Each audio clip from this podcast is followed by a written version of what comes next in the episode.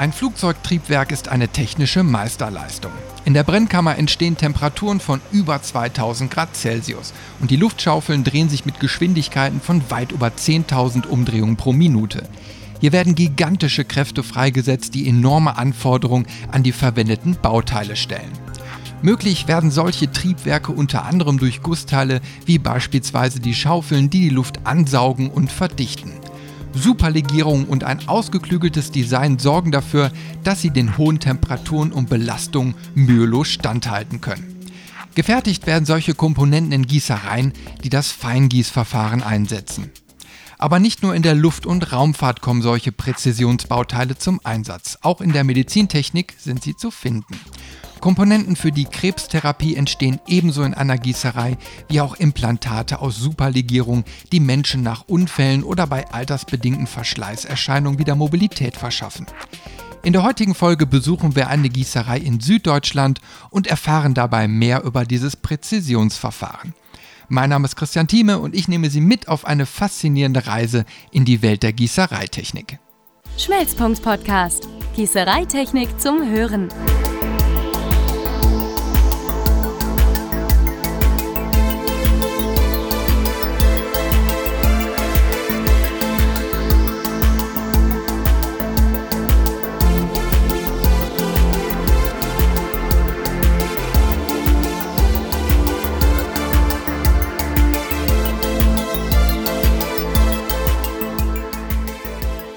Das Feingießverfahren ist anspruchsvoll, bietet aber auch eine große Designfreiheit für hochpräzise Produkte. Nicht nur in der Medizintechnik wird daher dieses Verfahren eingesetzt. Auch in der Luft- und Raumfahrt sorgen Feingussteile für zuverlässige technische Funktionen. Leit- und Laufschaufeln sowie Hitzeschutzschilder in Turbinen bestehen beispielsweise aus Guss, wie auch Gehäuse für optische, elektronische und Treibstoffsysteme. Und das ist bei weitem nicht alles. Ob Komponenten für Kraftwerke, Windkraftanlagen, Schiffe und Fahrzeuge, überall verstecken sich hochwertige Gussteile. Und einige davon kommen aus Lauchertal. Heute besuche ich die Zollern GmbH und Co. KG in Baden-Württemberg. Gut anderthalb Stunden südlich von Stuttgart, mitten in der bergischen Landschaft, liegt unweit der Donau der Standort des Unternehmens. Seit über 300 Jahren wird hier Metall verarbeitet. Was als Hüttenwerk begann, ist heute zu einem internationalen Unternehmen mit 21 Standorten auf vier Kontinenten angewachsen. Insgesamt 3000 Menschen entwickeln und fertigen hochwertige Metallprodukte. Unter anderem hat sich Zollern auf die Herstellung von Feinguss spezialisiert. Hier am Hauptsitz in Lauchertal treffe ich mich mit Jens Hünefeld, der als Head of Engineering seit 2003 für das Unternehmen tätig ist. Mit ihm spreche ich über das Präzisionsverfahren, Superlegierung und natürlich die Entstehungsgeschichte von Zollern. Zollern ist ein sehr altes Unternehmen, wurde 1708 gegründet durch Prinz Meinrad II.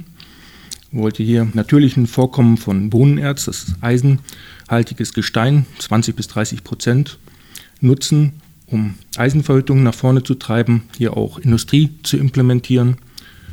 Und äh, so ist dann das Werk Zollern entstanden, beziehungsweise waren das früher hohenzollerischen Hüttenwerke. Und äh, weil das ziemlich lang war, hat man aus äh, Gründen den Namen eingekürzt und Zollern GmbH und Co. KG ist übrig geblieben. Im Jahre 1950 hat man den Feingussbereich gegründet, der ist mittlerweile auch schon 60 Jahre alt, implementiert. 1989 ist Privatinvestor dazugestoßen zu der Fürstenfamilie, ist die Familie Merkel, hat sich zu 50 Prozent beteiligt. Besonderheit, bis heute sind wir in Privatbesitz, also selbst über 300 Jahre noch Privatbesitz, das hat man sehr selten, haben dann 1991 ein weiteres Werk in Portugal aufgebaut, auch Feinguss, das uns bis heute unterstützt und auch äh, hier den offenen Guss für sich äh, als Zielgruppe gewählt hat. 1999 haben wir eine weitere Firma dazu gekauft, die eine Spezialfirma für Schäufelchen gegründet hat. Schäufelchen sind so kleine Leitplatten für einen Turbolader. Die werden geschliffen, sind hochpräzise und äh, leiten den Abgasstrahl direkt auf das Turboladerrad. Ein besonderes Produkt wird, die haben sich darauf spezialisiert. Im Jahre 2008 war für uns ein sehr gutes Jahr. Dort haben wir zum ersten Mal die 500 Millionen Euro Marke geknackt und äh, waren alle glücklich, dass wir dort so gut unterwegs sind. Ja, 2015, das sind immer nur so Highlights, die wir da rausholen, war Rohstofflieferant, haben wir uns dazu gekauft für Superlegierung. Superlegierung gehen wir später noch drauf ein. Und so, das ist auch eine Besonderheit, sind wir nicht eine Feingießerei oder eine Gießerei, haben auch die Möglichkeit, Sonderlegierung selber zu erstellen. Ja, 2018 haben wir neue Kipptiegelöfen und einen Rollover-Ofen dazugenommen. Kann man später noch drüber sprechen. Und äh, somit ist unser Portfolio an Großbauteilen erweitert worden. Ja, wir wollen uns ja heute ein bisschen über das Feingießverfahren äh, unterhalten. Was versteht man eigentlich genau unter dem Begriff und wie funktioniert das? Wir reden davon von Herstellung von Bauteilen durch Gießen in keramischen Formen mit hoher Präzision und Designfreiheit und Oberflächengüte. Das ist alles so ein bisschen miteinander verwoben und äh, bedeutet hohen Aufwand im Vorfeld. Sie haben aber nachher ein Produkt, was wenig Bearbeitungszugabe hat. Ja, das äh, lohnt sich, dieser Mehrpreis, gerade für spezielle Teile, die sehr genau sein müssen und wenig Bearbeitung. Dafür, das ist so die Definition, die wir anstreben an dieser Stelle. Dann die normale Vorgehensweise ist wie folgt: Der Kunde hat ein Bauteil, einen Wunsch für diesen Bauteil, eine Zeichnung oder 3D-Daten, die lässt er uns zukommen. Wir überlegen uns, wie wir das gießtechnisch darstellen, bringen dort Besonderheiten ein, wie Anschnittstechnologie, dass das Bauteil auch nachher sauber versorgt wird, das heißt keine Fehlstellen entstehen. Oder sagen, was technisch geht oder halt nicht geht, da weisen wir darauf hin. Und mit diesen Informationen füllen wir diese Zeichnung aus, schicken das zum Kunden und haben meistens nachher ein technisches Gespräch, um zu sagen, kann er das so umgestalten oder was muss geändert werden, damit es gießtechnisch machbar ist. Falls äh, wir zum Zuge kommen, dürfen wir ein Werkzeug erstellen. Äh, normalerweise im Gussbereich spricht man vom Modellbau. Wir haben aber nicht den Modellbau, sondern einen Werkzeugbau. Wir bauen erst ein Werkzeug, das den Hohlraum abbildet, wie das Bauteil nachher aussehen soll. Und spritzen dieses Bauteil mit Modellwachs aus und haben nachher das Bauteil etwas größer, wie es nachher abgegossen wird oder gegossen worden ist, als Wachsteil vorliegen.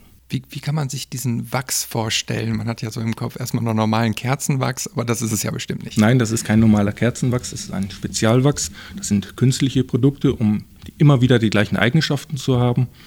Ähm, da sind Füllstoffe drin, Styrole und andere Weichmacher, Additive, um immer wieder die gleichen Eigenschaften zu generieren, dass das Bauteil auch nicht schrumpft und äh, wie gesagt gleichmäßige Auslaufflächen hat und Kontakt zu der späteren Keramik herstellen kann. Also sind Spezialwachse, die werden auch von uns immer geprüft, das heißt auch verbrannt im Vorfeld schon, um zu gucken, ob der Aschegehalt, wenn man verbrennt, möglichst gering ist, um nachher in der Keramikschale keine Verunreinigung zu haben. Nachdem wir Modelle gespritzt haben, bauen wir die zu einer Traubenmontage auf. Wir sprechen entweder von Trauben, Trauben oder Bäumen. Diese Trauben bestehen aus einem Versorgungsstab, wo nachher die Schmelze eingefüllt wird mit einem Trichter und die Bauteile, die seitlich dran geklebt werden. Die werden so angeklebt, dass einmal die Materialversorgung gegeben ist und wir nachher die Bauteile wieder vom Versorgungssystem abtrennen können. Dieser Wachsbaum oder die Wachstraube geht danach in eine Keramikabteilung. Dort wird das Ganze ummantelt mit einzelnen Schichten. Das heißt, ich tauche diese Wachstraube in Flüssigkeramik ein Danach wird das Ganze besandet, um eine Oberflächenverankerung zu schaffen. Und von einer Schicht bis zur nächsten brauchen wir ca. vier bis sechs Stunden Trocknungszeit. Die ist fix, die kann man auch nicht beschleunigen. Ansonsten bekommen wir Risse und Fehlstellen in die Keramikbeschichtung und so bauen wir die Schicht auf. Wir brauchen mindestens acht Schichten, geht aber teilweise hoch bis zu 16 Schichten. Das wird dann maschinell gemacht? Ja, es gibt zwei Varianten. Einmal die maschinelle Variante, die für hohe Stückzahlen und für Muster und Kleinserien machen wir das auch noch manuell. Das heißt, wir haben verschiedene Tauchbecken mit keramischen Schlicker und dort wird von Hand, spezielle Mitarbeiter machen das, das ist also immer wieder die gleichen Handbewegungen, eintauchen und drehen und darauf achten, dass die keramische Beschlickerung gleichmäßig aufgetragen wird. Also also ein Tauchen, ein Beobachten und ein sauberes Wegstellen an der Stelle. Ähm, nachdem die Keramikform erstellt wird, wird die getrocknet und ausgeschmolzen. Das heißt, wir stellen die Keramikschalen mit dem Wachs in einen Autoklaven oder Boilerklaven, das ist ein Dampfdrucktopf im Prinzip, der 180 Grad Innentemperatur hat mit 9 Bar Überdruck. Das Wachs wird dort verflüssigt, dehnt sich aus und äh, somit kann das Wachs nach unten weglaufen, läuft aber nicht komplett raus. Es gibt teilweise Hinterschnitte und Taschen, wo das Wachs nicht rauslaufen kann. In diesem Auslaufprozess oder Ausschmelzprozess bleibt immer ein Restwachs in der Form drin. Nachdem die Formen ausgeschmolzen sind mit dem Restwachs, ist der noch vorhanden in der Form, wird das Ganze in einen Brennofen gestellt und dort brennen wir den Restwachs heraus. Darum ist es auch wichtig, dass das Wachs im Vorfeld niedrigen Veraschungsgrad hat, damit die Formen sauber bleiben. Bei wie viel Grad äh, werden die Formen dann so gebrannt? Ja, die Formen werden ca. bei 950 Grad gebrannt, geht hoch bis 1040 Grad ungefähr. Und dort verbleiben die 90 Minuten. Nach diesen 90 Minuten werden die aus dem Ofen entnommen, sind dort komplett rot glühend, werden wieder abgekühlt und danach werden die Formen kontrolliert, ob die auch sauber von innen sind. Das heißt, kein Restaschegehalt oder Verbrennungsrückstände vorhanden sind. Nach dem Abkühlen werden die keramischen Schalen isoliert, das heißt, wir legen dort eine Isoliermatte rum, um Wärme an bestimmten Bereichen zu halten und andere Bereiche abkühlen zu lassen. Die fertig ausgebrannten keramischen Schalen werden in einen Vortemperierofen gestellt bei 1200 Grad Celsius. Die verbleiben dort circa 90 Minuten. Separat daneben läuft der Schmelzofen, das heißt, die Schmelze wird in dem Zeitraum, wo die Form erhitzt wird, wird die Schmelze vorbereitet. Wenn die Schmelze soweit ist, durchgerührt durch das magnetische Feld, wird eine Glocke geschlagen. Mit dieser Glocke weiß die Schmelztruppe, A, es ist soweit. Dort wird dann die Form aus dem Ofen entnommen und die flüssige Schmelze direkt in die 1200 Grad heiße Form eingegossen. Das hat folgenden Vorteil. Die Schmelze läuft sehr weit in den heißen Bereich rein und somit sind auch sehr dünne wanddicken Bereiche bis 0,5 mm möglich im offenen Gussbereich. Das ist so der spektakulärste Bereich, den wir haben. Dort sieht man Funken fliegen, flüssiges Metall. Es braucht eine gewisse Zeit, bis das Ganze wieder abgekühlt ist. Wir reden hier von zwei bis drei Stunden, je nach Größe des Bauteils. Danach entfernen wir die keramische Schale mittels Ausschlagen, entweder von Hand oder Maschine. Und erst danach kann man erkennen, ob der Guss was geworden ist oder nicht. Ja. Das ist immer der spannende Moment. Das ist der spannende Moment. Da stehen dann auch viele Gießer rum, gucken sich das an bei Neuteilen. In der Serie ist das weniger spannend und spektakulär, weil man weiß, wie es läuft. Aber für neue Teile ist das immer wieder aufs Neue sehr interessant und zu sehen, hat man die Parameter richtig eingestellt. Stimmt das, was man berechnet hat, die Größe des Anschnitts? Und das ist so der spannendste Bereich, den wir haben. Die Bauteile werden vom Versorgungssystem getrennt mittels Trennscheibe im Stahlbereich, dann nachgearbeitet, das heißt die Angüsse verschliffen, kleinere Unebenheiten weggenommen, gestrahlt und danach ist äh, noch ein ganz großer Bereich ist die Qualitätssicherung. Ich muss mal eben kurz nachfragen, bei den Nacharbeitungen ist es dann aber beim Feingießen so, dass dieser Bereich nicht so umfangreich ausfällt wie jetzt bei klassischen Gießverfahren, richtig? Richtig, äh, durch die bessere Oberflächengüte benötigen wir nicht die hohe mechanische Nacharbeit, die beim Sandgussbereich ist. Ist aber verfahrensbedingt. Ja. Es ist kein Nachteil, kein Vorteil, ist einfach verfahrensbedingt, sodass man dort weniger Nacharbeit hat. Aber man muss sagen, die Produkte stehen auch im anderen Fokusbereich als Sandgussteile. Der Kunde weiß natürlich, der bekommt eine feinere Oberfläche und achtet darauf. Es gibt verschiedene Bereiche, einmal für den Maschinenbau, da ist es nicht ganz so wichtig, aber es gibt auch Bauteile, die sind im Sichtbereich und die müssen natürlich sauber sein. Und da investieren wir mehr Zeit ins Finishing als normale Maschinenbauteile. Qualitätssicherung prüft ab, ob das Bauteil innerhalb der vorgegebenen Parameter ist, das heißt rissfrei, innere Güte in Ordnung, sprich Vakuolen oder Lunkerstellen, geometrisch das Bauteil dem entspricht, was der Kunde sich vorgestellt hat. So, das ist so ein grober Überblick über das Gießverfahren, was wir hier anbieten können. Was kann bei der Qualitätssicherung hier im Haus gemacht werden und was extern? Also wir haben eine große Qualitätssicherung. Bis auf Langzeitzugtest können wir alles selber im Haus machen. Wir haben ein großes eigenes Labor mit einem REM, Rastra-Elektronenmikroskop. Dort können wir bis 30.000-fache Vergrößerung anstreben. Das geht aber nur am werksfreien Tagen.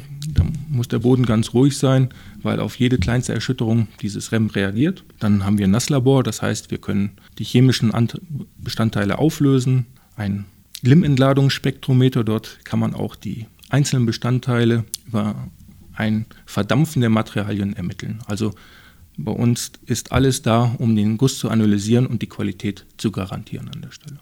Also man kann nicht nur sehen, ob irgendwelche Lufteinschlüsse oder so da sind, also Lunker, sondern man kann auch gucken, ob die Legierungszusammensetzung wirklich dem entspricht, wie es sein sollte. Das ist richtig. Wir können auch die Kornstruktur ermitteln. Das heißt, wie die Kristalle sich ausgebildet haben, ob die in Längsrichtung wachsen oder gleichmäßig, all das können wir darstellen. Wir haben ja gerade schon äh, kurz das Thema angerissen. Mich würde jetzt nochmal also interessieren, der Unterschied zwischen dem klassischen Sandguss, wie man ihn kennt, und dem Feinguss. Der klassische Sandguss besteht darin, dass man Holzmodelle verwendet oder Metallmodelle, die auf einer Platte aufgebracht sind und mittels einem Sand, der Furanharz gebunden ist als Beispiel, eine Negativform erstellt. Dort gibt es immer eine Teilungsnaht, weil wir zwei Formkästen, einmal ein Oberteil und ein Unterteil aufeinandersetzen und dort sind sehr große Bauteile möglich. Und äh, man hat eine Gießtemperatur oder eine Formschalentemperatur, in dem Fall von ca. Raumtemperatur. Und wir arbeiten mit exothermen Speisern. Das heißt, die Speiser haben eine isolierende Wirkung und eine brennende Wirkung. Dort wird das Material, das zum Füllen des Bauteils benötigt wird, aufgeheizt und so kann eine Speisung des Bauteils erfolgen, sodass keine Luft oder vielmehr Lunkereinschlüsse im Bauteil sind. Im Feingussverfahren ist es so, wir haben ein Wachsmodell, das keine Teilungsnaht aufweist oder eine sehr geringe. Dieses wird komplett mit einer Keramikschale ummantelt und bildet alles genau ab. Und äh, die Keramikschale lässt sich feiner einstellen als Sandgussverfahren. Dementsprechend eine feinere Oberfläche haben wir. Wir können hier nicht mit exothermen Speisern arbeiten, weil wir die keramische Form auf 1200 Grad aufheizen und somit verbrennt auch die isolierende Wirkung des Speisers. Also wir haben nicht die Möglichkeit, nochmal Temperaturen einzustellen. Das muss alles so gestaltet sein, dass dann beim Abguss nachher die Speisung vom Versorgungssystem erfolgt. Also ist eine etwas andere Technik als im Sandgussbereich. Grundsätzlich aber gleich. Viele Sachen muss man anders betrachten. Das heißt, die Anschnittstechnologie ist etwas anders, aber im Großen und Ganzen kann man sagen, die Verfahren ähneln sich sehr stark. Wie groß und schwer sind denn jetzt so in der Regel Werkstücke, die im Feingießverfahren hergestellt werden? Das ist unterschiedlich von dem Verfahren, was wir auch im Haus haben, oder beziehungsweise vom Gießverfahren. Im offenen Guss reden wir von 2 Gramm bis 100 Kilogramm können wir dort abbilden. Im Vakuum, Stahlguss oder Nickelbasislegierung können wir von einem Gramm bis 60 Kilogramm. Wir reden hier vom Bauteilgewichten, da kommt nochmal das Gewicht vom Speise- oder Versorgungssystem hinzu. Und im Aluminiumbereich liegen wir zwischen 4 Gramm und 30 Kilogramm. Ein Gramm stelle ich mir wirklich winzig vor als Bauteil. Wie, wie handelt man das? Teilweise mit Pinzetten nachher. Also wir haben Haltevorrichtungen und Schleifvorrichtungen. Wir trennen die ja vom Versorgungssystem. Das heißt, man trennt die mit einer Trennscheibe ab, hebt die mit einer Pinzette auf, legt die in eine Schleifvorrichtung und schleift die ab. Ansonsten gehen diese Teile verloren. Ja, Feinguss ist ja auch nicht gleich Feinguss, äh, habe ich gelernt. Äh, in Ihrem Unternehmen nutzen Sie verschiedene Verfahren. Welche sind das genau? Das ist einmal so eine Vakuum Induction Melting. Man bezeichnet das auch oft als WIM-Verfahren. Und da gibt es verschiedene Möglichkeiten. Einmal Bodenabstichverfahren. Das heißt, ich habe eine, einen Fasertiegel mit einer Metallscheibe verschlossen ist. Beim Abguss erhitzen wir über Induktionsspulen die in den Fasertiegel eingebrachte Metallstange, die wird dort verflüssigt von oben nach unten und diese Metallscheibe, die wir vorher in den Fasertiegel eingelegt haben, brennt nachher durch. Das heißt, wenn das Material verflüssigt ist, wird die Scheibe angegriffen, brennt sich langsam durch und dann fällt die Schmelze in die Formschale rein. Das ist das Bodenabstichverfahren. Dann haben wir noch ein anderes Vakuumverfahren, ein Kipptiegelofenverfahren. Das heißt, man hat einen festen Tiegel. Dort wird Material, festes Material eingebracht, über eine Induktionsspule verflüssigt, bleibt dann in diesem Kipptiegel drin. Man öffnet eine weitere Kammer über Schleusen und kann dann über diesen Kipptiegel die flüssige Schmelze in die Form einleiten. Haben wir noch den ganz normalen offenen Guss, das heißt, in unserem Bereich sind Induktionsöfen. Dort schmelzen wir Bestandteile auf zuerst Reineisen, dann kommen die verschiedenen Elemente, die man zugibt, wie in einem Kochrezept, werden die nach und nach zugeführt. Das Ganze wird gemischt durch das elektromagnetische Feld, durch die Induktionsspulen, bewegt sich das Material auf und sinkt wieder nieder und durch diese Bewegung wird die Legierung vermischt. Und da gibt es ganz genaue Abläufe, die auch eingehalten werden müssen, weil sonst Bestandteile durch die hohe Temperatur verbrennen können. Diese Legierung, wenn die fertig wird, wird in die vorgeheizte keramische Form abgegossen. Das ist so das offene Gussverfahren. Gibt es noch ein anderes offenes Gussverfahren bei uns im Haus, das ist die Rollover-Technologie.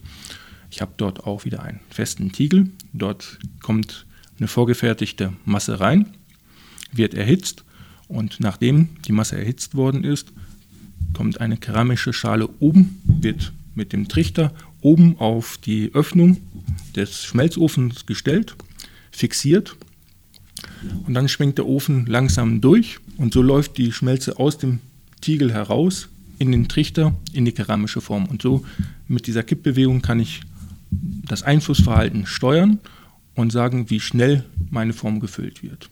Für medizinische Produkte ist das oft wichtig, um kleinste Einschlüsse zu vermeiden. Und haben wir noch ein Niederdruckverfahren für Aluminiumbereich. Das heißt, wir haben einen festen Schmelztiegel. In dem Schmelztiegel ist Aluminium eingebracht worden. Der hat eine Temperatur von ca. 800 Grad. In diesem Niederdruckofen geht ein Steigrohr, wird dann eingeführt, das Ganze. Auf dem Steigrohr wird wie beim Rollover-Technologie die keramische Maske aufgestellt, aufgebracht, fixiert das Ganze und dann mittels Stickstoff auf das Schmelzbad wird also ein Stickstoffdruck implementiert und durch den Druck steigt die Schmelze in dem Steigrohr hoch direkt in die keramische Schale. Hat den Vorteil, dass man weniger Oxide hat. Wenn man Aluminium offen vergießt beim Kippgießen, hat man immer sofort eine Oxidhaut drauf. Die haben wir auch in dem Niederdruckverfahren, aber deutlich geringer. Und die legt sich beim Aufsteigen in der keramischen Schale an die Wand, sodass wir deutlich weniger Oxide in der Formschale. Da wird ganz fein ausnivelliert und geschaut, äh, welches Verfahren benutzt man dann für welches Produkt. Auf die Produkte kommen wir ja gleich auch nochmal zu sprechen, welche hier im Hause entstehen. Mich würde äh, nochmal interessieren, wir hatten ja eben über Wachsmodelle auch gesprochen und Handarbeit. Kann das theoretisch jeder machen oder ist es eine sehr anspruchsvolle Arbeit? Nein, das kann nicht jeder machen. Wir sortieren die Leute aus, die brauchen sehr hohe Fingerfertigkeit. Geduld ist auch eine starke, eine Stärke, die wir benötigen und eine Wiederholgenauigkeit. Wir wollen immer wieder die gleichen Produkte haben mit den gleichen Anforderungen und somit sind die Leute, die unten bei uns die Schrauben aufbauen und die Arbeiten erledigt, hochqualifiziert, wissen genau, was sie zu tun haben und haben eine hohe Fingerfertigkeit. Also von daher kann es nicht jeder machen. Wir haben eben gehört, das Wachs wird ja auch ausgeschmolzen und bei den Keramikmodellen, die werden hinterher zerstört. Können denn diese Komponenten hinterher nochmal wiederverwendet werden? Was wir nochmal verwenden können, ist das Wachs, was wir vorher ausgeschmolzen haben in einem Autoklav oder Boilerklav. Dort können wir das Wachs rezyklieren und für Kreislaufsysteme erneut verwenden. Hat nicht mehr die Genauigkeit, die wir benötigen für die Bauteile und die keramische Schale kann leider nicht nochmal verwendet werden. Was wir verwenden können, ist das Material, was wir eingegossen haben, das Kreislaufmaterial. Das heißt, wenn wir es von den Bauteilen getrennt haben, kann das wieder eingeschmolzen werden. Wie viele Legierungen verarbeiten Sie denn eigentlich hier im Unternehmen? Das ist eine große Besonderheit bei uns im Unternehmen. Wir haben ca. 700 Legierungen zur Verfügung. Um genau zu sein, 722 haben wir erst letztens gezählt. Dazu sind Eisenlegierungen, also Eisenbasislegierungen, Nickelbasislegierungen, Kobaltbasislegierungen und sogar Kupferbasislegierungen dabei. Also es gibt nichts, was wir nicht gießen können und falls eine neue Legierung entstehen sollte und der Kunde spezielle Wünsche hat, können wir die auch selber zusammen legieren. Ja, ganz spannend ist ja auch, dass Sie von Superlegierungen sprechen, die hier vergossen werden. Was kann man sich denn darunter genau vorstellen? Ja, die Superlegierung ist oft für den Luftfahrtbereich angedacht oder für Hochtemperaturanwendungen. Superlegierung heißt, wir haben meistens eine Nickelbasislegierung, die hochtemperaturbeständig ist und Kriecheigenschaften hat. Das heißt, bei, auch bei hohen Temperaturen und hohen Belastungen fangen die Materialien nicht an wegzukriechen, wie man das von Eis kennt. Wenn das zu warm wird, fängt es auch an zu kriechen und so ähnlich muss man sich das vorstellen. Wenn die Legierung zu warm wird, gleiten die Korngrenzen ab, das Bauteil wird länger und wenn das in einem Flugzeugtriebwerk länger wird, weiß man, wo das endet. Das Ganze steht am Gehäuse und im schlimmsten Fall bleibt das Triebwerk stehen.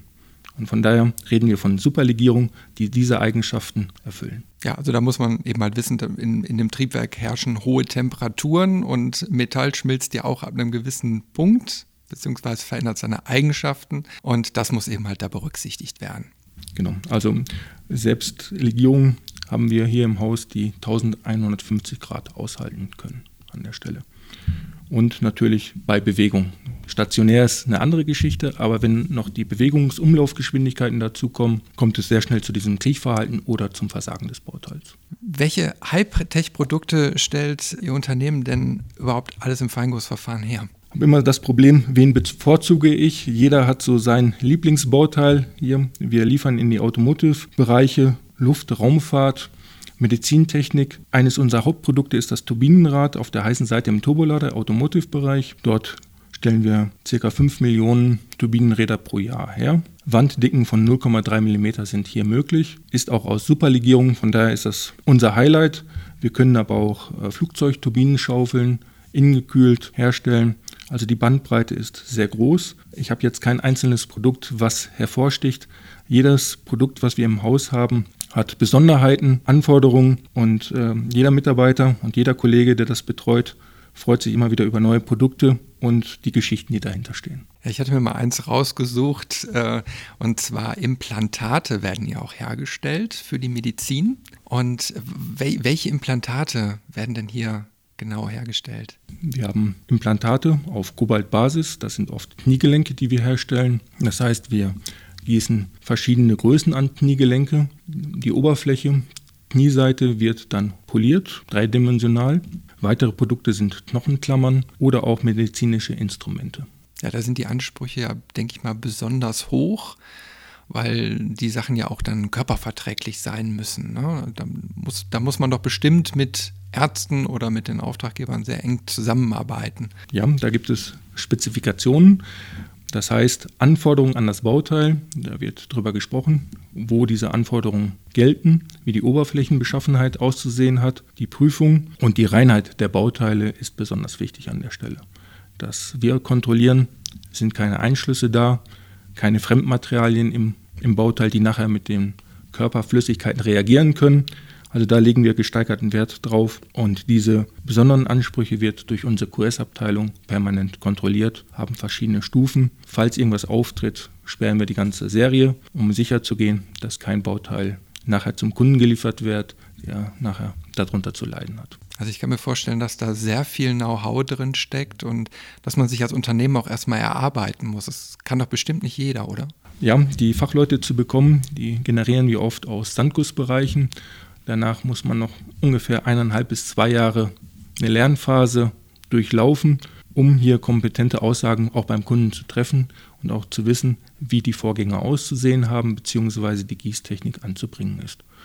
Und äh, solche Spezialisten zu halten, ist oft nicht ganz einfach. Wir haben viele Spezialisten im Haus, die arbeiten gemeinsam an Lösungen und es ist auch nicht so, dass jemand alleine an einem Problem arbeitet, sondern oft sind die Bauteile so komplex, dass dort zwingend Zusammenarbeit gefordert ist. Ja, also viele Erfahrungen laufen da zusammen, werden aufgeschrieben, Arbeitsabläufe genau definiert, sodass nachher das Produkt auch dem entspricht, was der Kunde benötigt. Ja, kommen wir zu meiner letzten Frage. Mich würde noch mal so Ihre Einordnung interessieren, wie sich das Feingießverfahren in Zukunft entwickeln könnte noch. Das Feingussverfahren ist über die gesamte Welt verteilt. Einfache Bauteile werden in den Low-Cost-Countries durchgeführt werden. Bei uns sieht es so aus, wir werden uns weiter um komplexere Bauteile kümmern. Bauteile, die innen hohl sind, mit so einem genannten keramischen Kern. Dann die Bearbeitungszugabe verringern, um dort besser wertschöpfend tätig zu sein und einem gewichtsoptimierten Design. Da gibt es viele Bio-Berechnungssysteme, die möglichst das wegnehmen, was nicht gebraucht wird, um leichte Bauteile zu generieren. Und da sehen wir unsere Stärken und arbeiten auch dahin, dass wir Luftfahrtbauteile und sehr komplexe Bauteile für den Maschinenbau oder im Automotive-Bereich liefern können. Vielen Dank fürs Gespräch. Sehr gerne.